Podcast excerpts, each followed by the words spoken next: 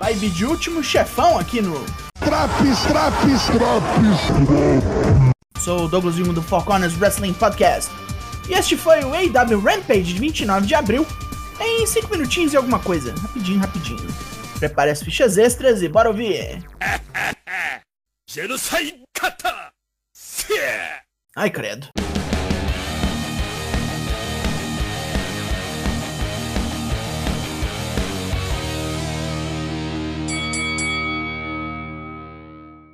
Direto da Filadélfia, cidade do amor fraternal, começamos no ringue com algo não muito amistoso.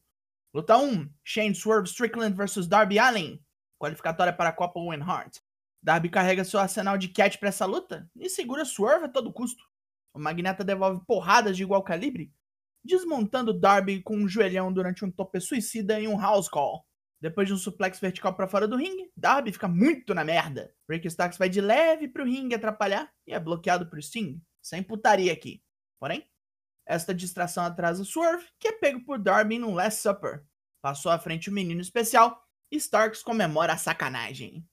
Sean Spears nos avisa que Wardlow está fudido quarta-feira. Vai enfrentar um potencial novo membro da Pinnacle, que é muito alto e muito forte. Ah, não, eu não, eu não gosto disso aí, não, não, não gosto não. Chris Jericho está se gabando da putaria que ele e seu grupo fizeram com Ed Kingston, onde ele até jogou uma bola de fogo na cara do Rei Louco. Ele se autoproclama o Sports Entertainer da semana, pois agora é um feiticeiro. Santana e Ortiz surgem para cobrar esse vacilo e estouram o velho de porrada. Tal evento faz Jericho desafiar Santana para uma luta no Dynamite e reclamar dos ex-parceiros de Inner Circle o resto do programa todo. Luta 2: The Baddies vs Trish Adora, Willow Nightingale e Sky Blue. A facção de Jade Cargill estreia numa luta infelizmente muito rápida.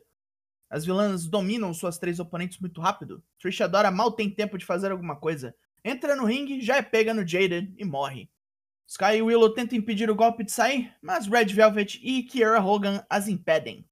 E Allen oferece uma revanche a Swerve. O magnata declina, falando que é para Darby ganhar logo a Copa Heart inteira, enquanto ele e Keith Lee matam Taz de uma vez por todas. E por falar no grandão, luta 3: Keith Lee vs Colton Gunn. Precisando do irmão Austin para ter uma chance de sobreviver, Colton trapaceia de tudo que é jeito. No fim, suas tentativas de acertar o Famouser e o Colt 45 dão errado, e ele é morto por Keith por um Big Bang Catastrophe, mais longo do que merecia ser. Os Hardys pensam em toda sorte de lutas fodas que podem ocorrer no torneio Owen Hart, e já proclamam vitória de Jeff sobre Bob Fish na quarta-feira. Vai tomar um Swanton Bomb e morrer. A Elite retruca falando que Fish vai aposentar o velho. Danhausen chama Hulk para acertar as contas, e depois de tomar uma encarada, acha melhor fazer isso outra hora. Smart Mark Sterling se mete, perguntando quem é que acha isso aqui uma boa ideia. O público acha, mas Tony Nese não, e ele desce a porrada em ambos. Hulk se recupera a tempo de pregar Nese no chão com um suplex. Depois de uma maldição de Danhausen, os trouxas batem em retirada. O público pede um aperto de mão entre Hulk e o pretenso demônio. Hulk recusa imediatamente. Próxima vez, então? Os filhos do cu não aceitam a derrota. A Acclaimed chega para sugerir que os quatro se tornem um time. E os filhotes glúteos saem sem responder, dizendo que precisam falar com seu pai Billy Gunn. Largados no vácuo, os rappers bostas oferecem aliança para a repórter presente. Vai que cola, né? Depois disso, mais um lembrete de que o título feminino da Ring of Honor será decidido no Dynamite próximo, quando Mercedes Martinez e Diona Purazo se enfrentarem.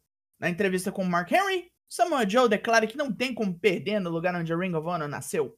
Ele vai apagar Trent. O desafiante diz apenas que não morre hoje. E temos Ian Riccaboni para narrar esse combate. Vamos nós para o Main Event. Luta 4. Trent Beretta versus Samoa Joe pelo título ROH TV. Com os Best Friends assistindo, Trent descarrega ataque atrás de ataque para deter Joe, que está em modo Godzilla. Depois de reverter um Saito suplex no STF, Joe prepara o Kiniko Buster, só para ver Trent escapar. De uma coquina clutch ele não foge e apaga ali mesmo. Depois da luta, Sonjay Dutt e Jay Lethal voltam a encher o saco do campeão, impedindo que ele dê uma entrevista para Tony Schiavone. Satnam Singh veio com eles e desce a rampa para confrontar Orange Cassidy.